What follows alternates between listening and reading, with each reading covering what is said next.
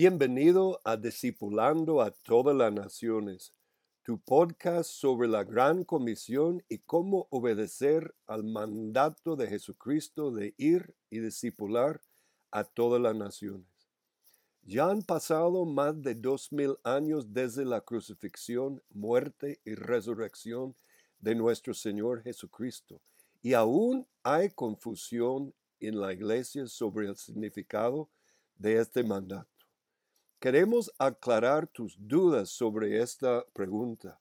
Discipulando a todas las naciones es tu programa sobre las misiones fronterizas, es decir, sobre las misiones dirigidas a los ocho mil grupos humanos no alcanzados en la tierra. Pero a diferencia de muchos programas, discipulando a todas las naciones es sobre cómo lograr una cabeza de playa misionera mínima en un grupo no alcanzado y cómo hacer que este logro crezca hasta que toda una nación-estado con sus naciones, tribus, pueblos y lenguas sean discípulos obedientes del Rey de Reyes y Señor de Señores, el Rey Jesús.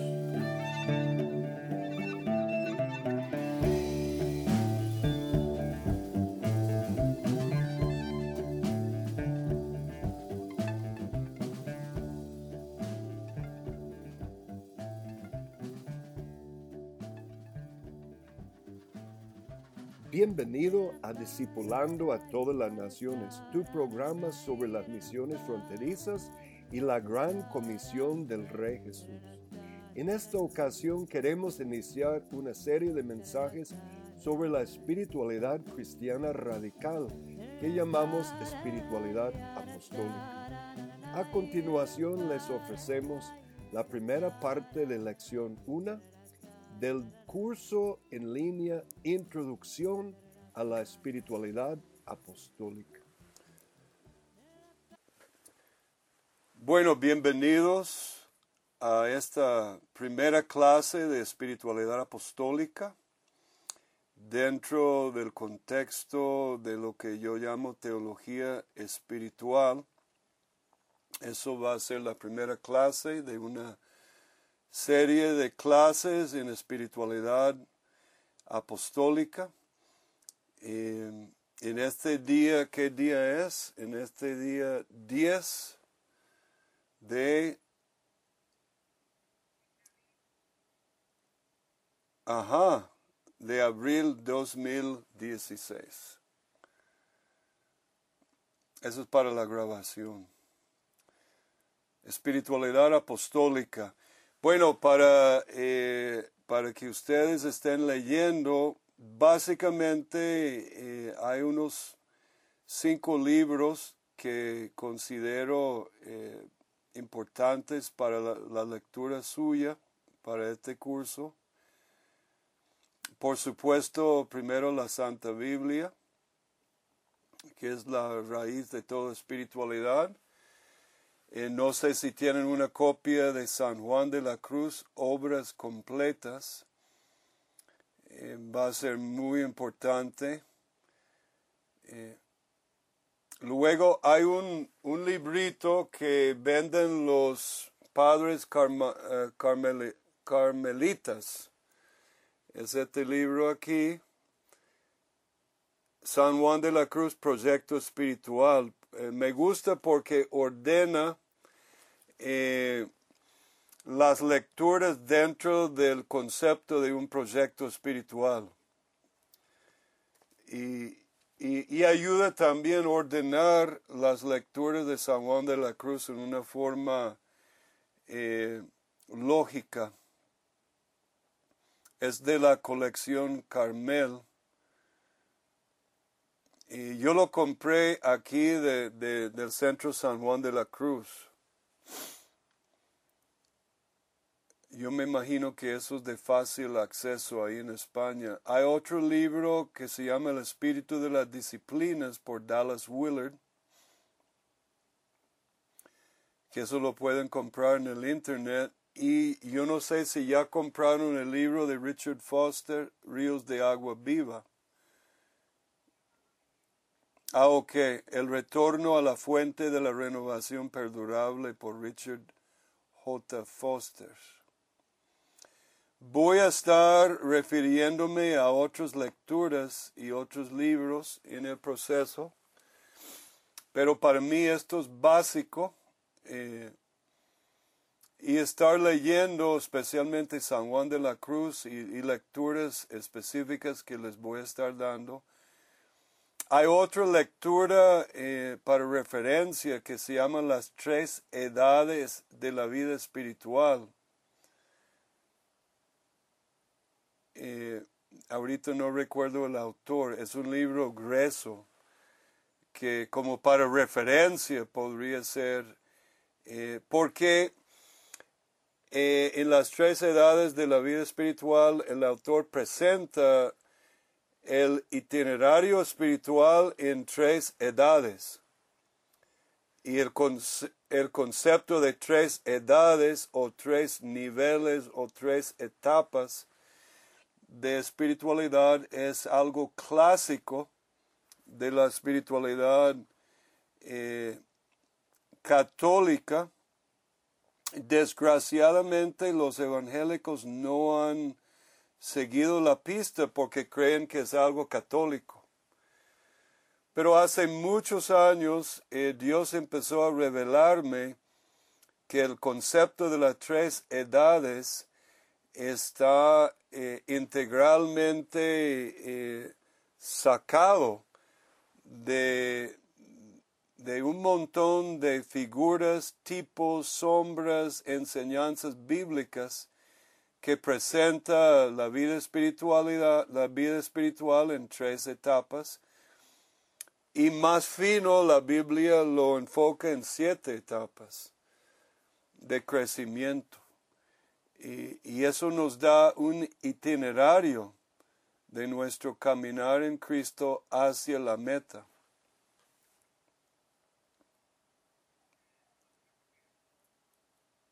Lo que acabo de decir.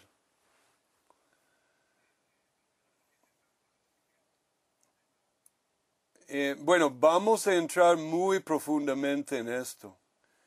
Así que eh, lo van a ver eh, en toda su riqueza bíblica, que para mí siempre ha sido una maravilla que los evangélicos,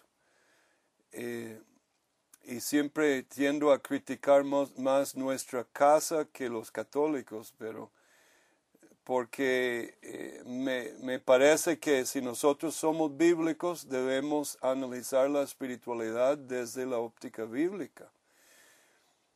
Eh, nuestros prejuicios desgraciadamente nos eh, desvían de verdades bíblicas vistas por otras corrientes. Por eso me gusta Ríos de Agua Viva porque Foster analiza diferentes corrientes de espiritualidad, la contemplativa, la, evangélica, la encarnacional, eh, etc.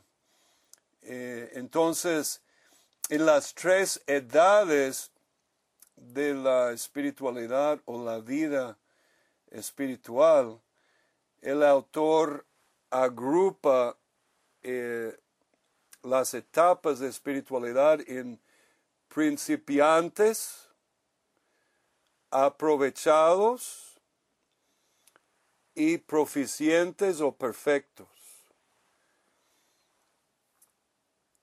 Pero la Biblia, eh, en la Biblia es curioso que el número 3 va muy pegado en mucha revelación con el número 4 y 3 más 4 es 7. Entonces la Biblia da enfoques más generales de nuestro itinerario en el Espíritu, eh, viéndolo en tres.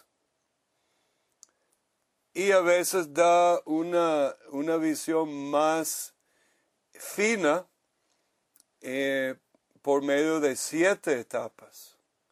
Pero las mismas siete son agrupados en tres grandes etapas. Y ahí tenemos tres y cuatro. Tres es el número de la divinidad y cuatro es el número de la tierra. Entonces, ¿qué, ¿qué, es lo que Dios está hablando con el número siete? Dios está buscando unificar cielo y tierra. Venga tu reino, hágase tu voluntad aquí en la tierra como se hace en el cielo. Tres. Cuatro es el número de la tierra. Cuatro rincones de la tierra, cuatro direcciones cardinales, eh, cuatro virtudes. Eh, eh, hasta los griegos hablaban, Aristóteles hablaba de cuatro virtudes eh, clásicas, cuatro estaciones, cuatro rincones de la tierra, eh, los cuatro esquinas del, del, altar, cuatro cuernos, cuatro bestias, y las cuatro bestias tienen que ver con el gobierno espiritual sobre la tierra.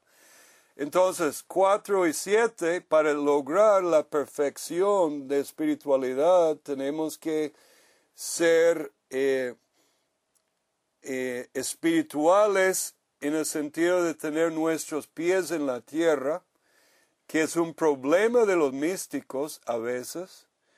Entonces, una espiritualidad apostólica bíblica está muy enraizada en perfección en la tierra, perfección en los negocios, perfección eh, de la mujer en la cocina, perfección en todo sentido.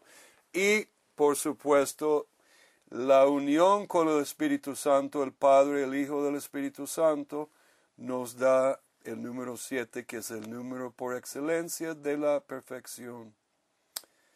Y gracias por la pregunta, porque Dios me hizo ver algunas cosas que yo no sabía tampoco.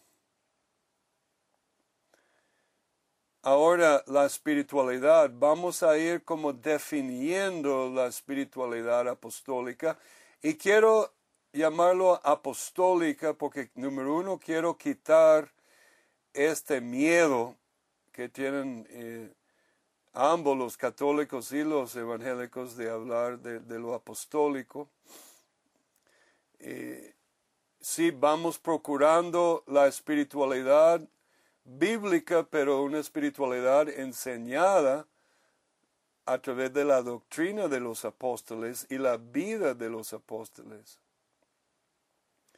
Entonces, la espiritualidad es primero camino.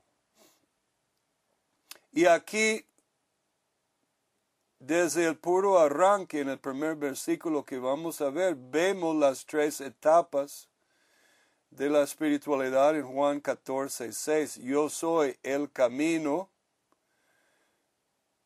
la verdad y la vida.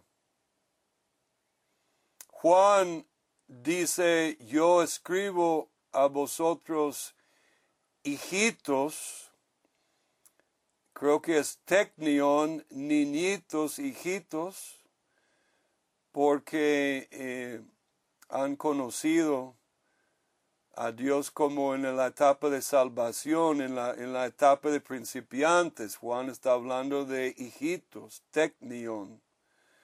Escribo a vosotros jóvenes porque has vencido, han vencido sobre el diablo. Ese es el, la etapa de los eh, aprovechados, que han aprovechado la verdad, que caminan, están caminando en la verdad, ahí está el camino de la verdad. Y caminando en la verdad llegamos a tener revelación de la verdad en la etapa de jóvenes en la espiritualidad. Y llegamos al nivel de proficientes que eh, Juan dice, escribo a vosotros padres. Entonces, la meta,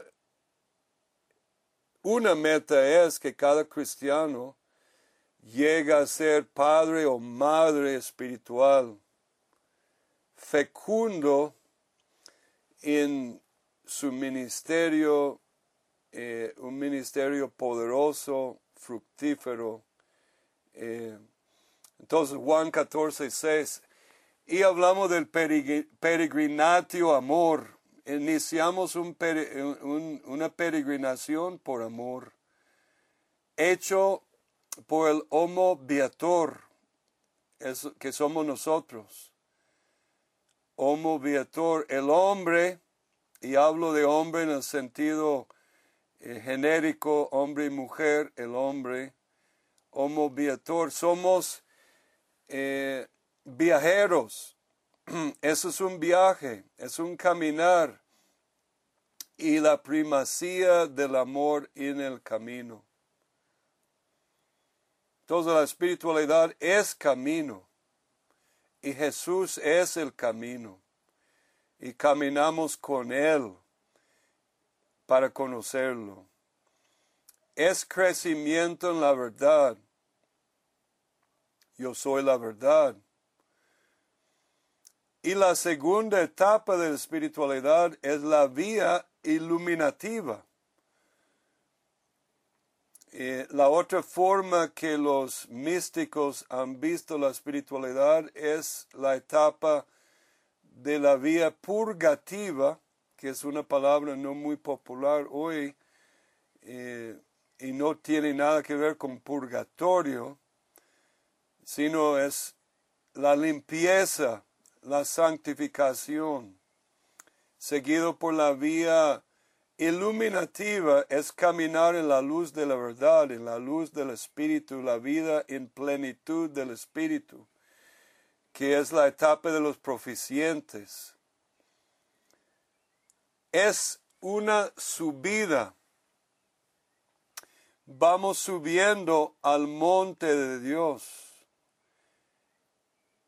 Pero el monte es el monte de Dios, pero en otro sentido, el monte de Randy es mi monte. Y Dios me da pies de siervo, siervas para mis alturas.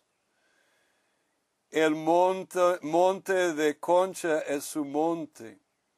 Y el monte de Tony o cualquier persona es su monte. Es decir, que Dios te llama a tus alturas. Yo no pretendo que mis alturas van a ser igual que Santo Tomás de Aquino o San Juan de la Cruz o Santa Teresa o San Juan de la Biblia. Porque ellos tenían sus alturas. Cada vasija tiene su propia plenitud. Esta vasija aquí de mi café es una vacía, tiene cierto contenido y, cantidad de líquido y esta vasija aquí es de otro tamaño. Y cada uno de nosotros somos únicos. En ese sentido, el monte es lo mismo, es Jesús. Pero Jesús se revela a nosotros según nuestra medida de talentos, dones, habilidades y llamado pero para todos es una dura ascensión al monte de mi perfección, la perfección a la cual que Dios me llama. Y es curioso y único en el cristianismo que la perfección de Pedro en la Biblia, que Pedro fuera como Jesús, siempre va a seguir siendo Pedro. Y Pablo llegando a su perfección en Jesús, que él decía en Filipenses 3 que él no estaba perfecto, pero buscaba llegar a la meta, que no la había alcanzado aún. porque Es un camino, es una meta.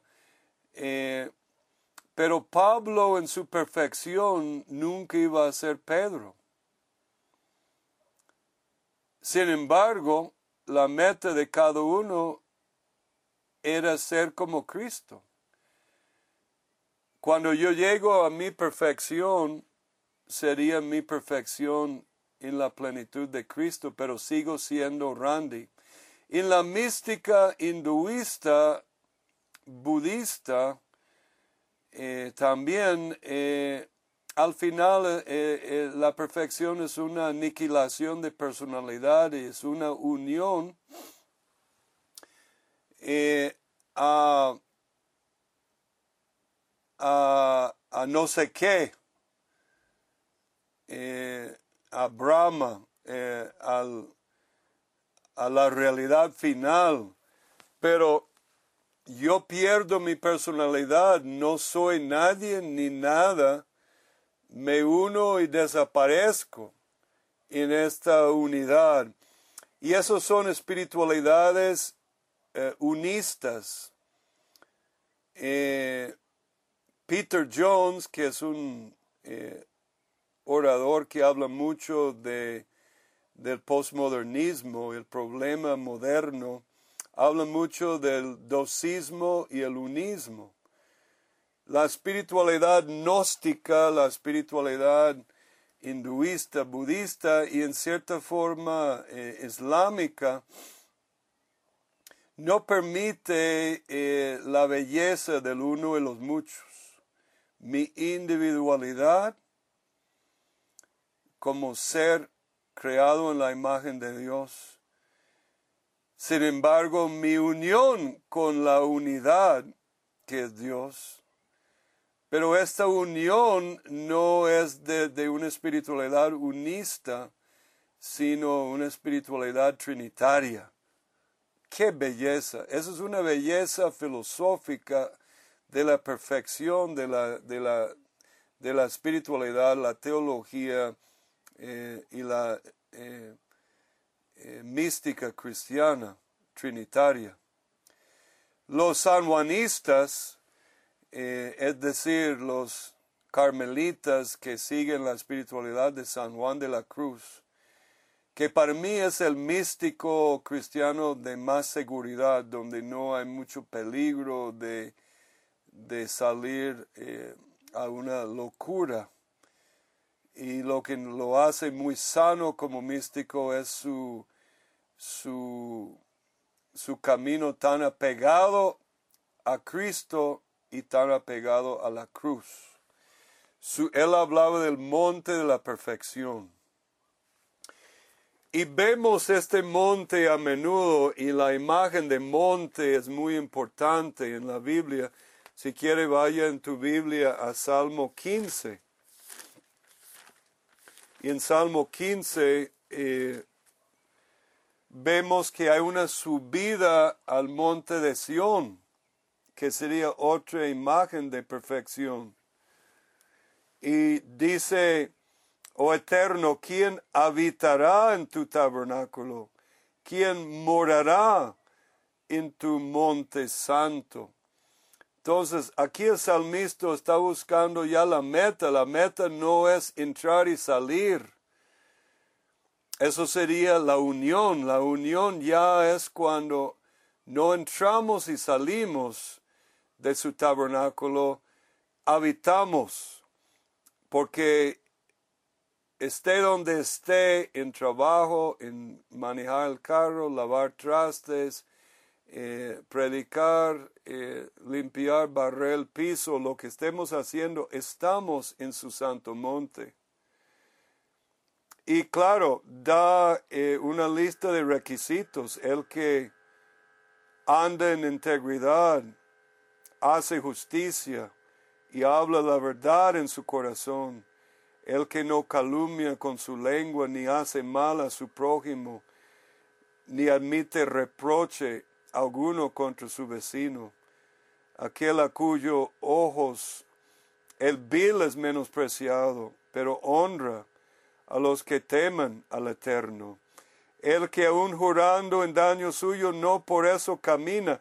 ¿Quién su dinero no dio por usura, ni contra el inocente admitió cohecho? El que hace estas cosas no resbalará jamás.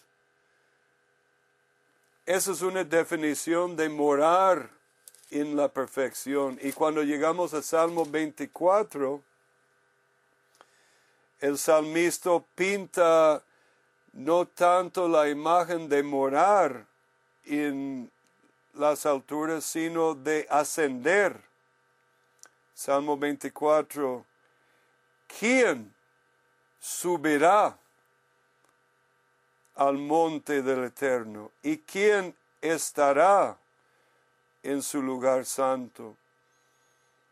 El énfasis aquí es más en el ascenso, pero también habla de entrar y estar. El, mero hecho de estar, entrar y salir, es algo, extraordinario. Pero los místicos los que, lo que buscaban era eh, permanencia en su presencia. De ahí el famoso libro de, lo, de un padre sencillo de los eh, carmelitanos, eh, la práctica de su presencia sería una lectura que sería básico que debemos hacer, que cambió mi vida y todavía eh, quiero lograr lo que plantea este libro, la práctica de su presencia. Es un ascenso que ya mencionamos. Eh, volamos sobre alas del gran águila, pero también sobre pies de peregrino. Hay imágenes de volar alto, pero el buen místico también, como San Benito, mantenía sus frailes, sus eh, sus espirituales con los pies en la tierra, diciendo, ora et labora, ora y trabaja. Y no es solo volar en las nubes del, del místico, es también muy práctico. Eso evita el gnosticismo y el misticismo falso. Dios descendió al hombre en 42 generaciones, según el Evangelio de San Mateo capítulo 1 versículo 17. 42 generaciones de Abraham a Jesús. Lucas 3, 23 a 36 lo mira desde la visión ascendente de Jesús ascendiendo. Y si Dios descendió al hombre en 42 generaciones, qué curioso que el libro por excelencia, Bemidbar, que es el nombre en hebreos de números, el número de campamentos de los hebreos para llegar a la tierra prometida, que es símbolo también de la perfección, eh, fue 42 campamentos. Entonces, es un camino a través del desierto y hay etapas, ¿verdad? Y aún 42 es un múltiple de 7, 6 por 7, 42. Entonces es un ascenso, es un camino, es una eh, subida, es un crecimiento continuo y es un proceso. Es un proceso que tiene un principio y un fin. La espiritualidad cristiana es teleológico teleológico. Teleológico viene la palabra telos en griego y telos quiere decir fin. Tiene una finalidad, tiene una meta, ¿verdad? Es teleológico. Y esto vemos en la misma Biblia. Jesús dice que yo soy alfa o yo soy, él no lo dijo así, pero es implícito en los dos alfabetos, en el alfabeto griego, en el alfabeto eh, hebreo. Yo soy el Aleph en hebreo, el principio, o yo soy el alfa, yo soy la puerta, la puerta es el inicio, pasa por la puerta y empieza tu aventura conmigo, dice. Yo soy la llave, la que es y la que será, Omega. Se me voló esa página y, y, no logré convertir la omega en griego, por eso está en W. Usted escribe la, eh, la palabra, la letra W y basa su alfabeto en, en griego y se convierte en, automáticamente en omega. El último, el final, el consumador de nuestra fe, y yo soy el Tav, la última letra del alfabeto hebreo. El redil, la casa.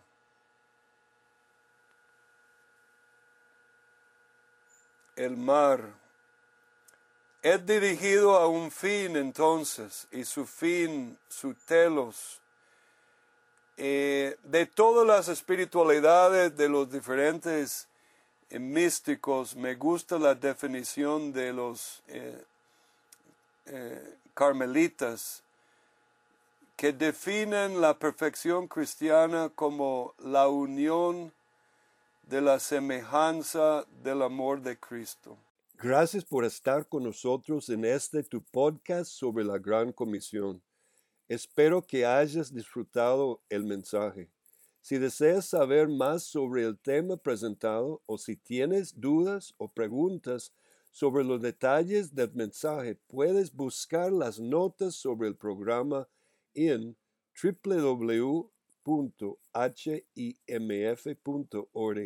raya inclinada DTN 001 o escríbanos en el correo electrónico dtn.hmf.org. Gracias.